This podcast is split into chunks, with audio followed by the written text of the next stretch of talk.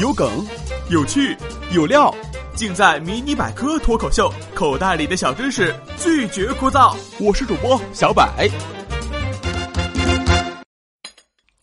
我发现十八这个数字太神奇了。佛有十八罗汉，少林寺有十八铜人，最牛的功夫有降龙十八掌，最恐怖的判刑是下十八层地狱，最牛的呐喊，十八年后又是一条好汉。数字在人们日常生活中经常被使用，但却有善恶之别和吉凶之分。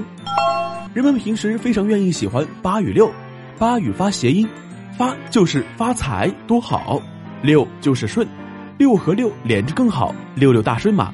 但被全国各族人民看不上的数字也很多。在给新人或者过寿老人赠送礼品时，一定要禁止送单数，以寄予好事成双的愿望。相反，给逝者家属或者患病者送礼表示慰问时，就记双数，避免坏事成双。如三和四的忌讳也很普遍，因为三与散谐音，四与死谐音，不吉利。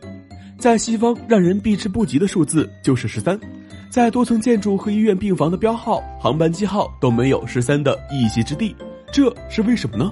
这可能与古代北欧关于煞神起源的传说有关。相传有十二位北欧神灵聚餐，煞神不请自来，于是，一桌坐了十三位尊神。餐后，煞神恶作剧，害死了一位最受让人尊敬的神灵丧生。另外，出卖耶稣的犹大因为迟到，在最后的晚餐上也是第十三个人。十三再逢星期五，这样的组合就在被鄙视链的最顶端了。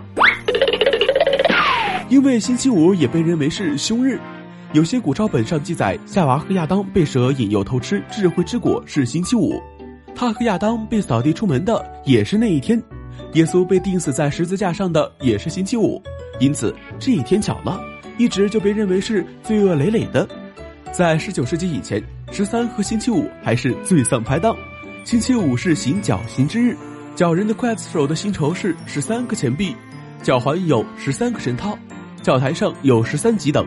正是如此多的历史文化因子积淀成许多西方人对数字十三和星期五的恐惧。其实，要是理智一息尚存，我们都清楚，给数字赋予那么多含义的确太牵强。客观唯物的数字，生生被贴上了一声标签招谁惹谁了？其实我也挺讨厌星期五的，因为每到周五的时候，我就担心我的周末应该怎么过，是逛街、约会、看电影，还是唱歌、聚餐、下午茶？想想真的好纠结呀。好了，今天的节目就先到这里了。一次数学考试很难，考完后老师说不及格的要狠狠处罚。我五只成绩的一半，看到右边是一个九，我想，左边千万别是个五呀！忐忑着看到了左边，嗯，左边没有数字。Perfect。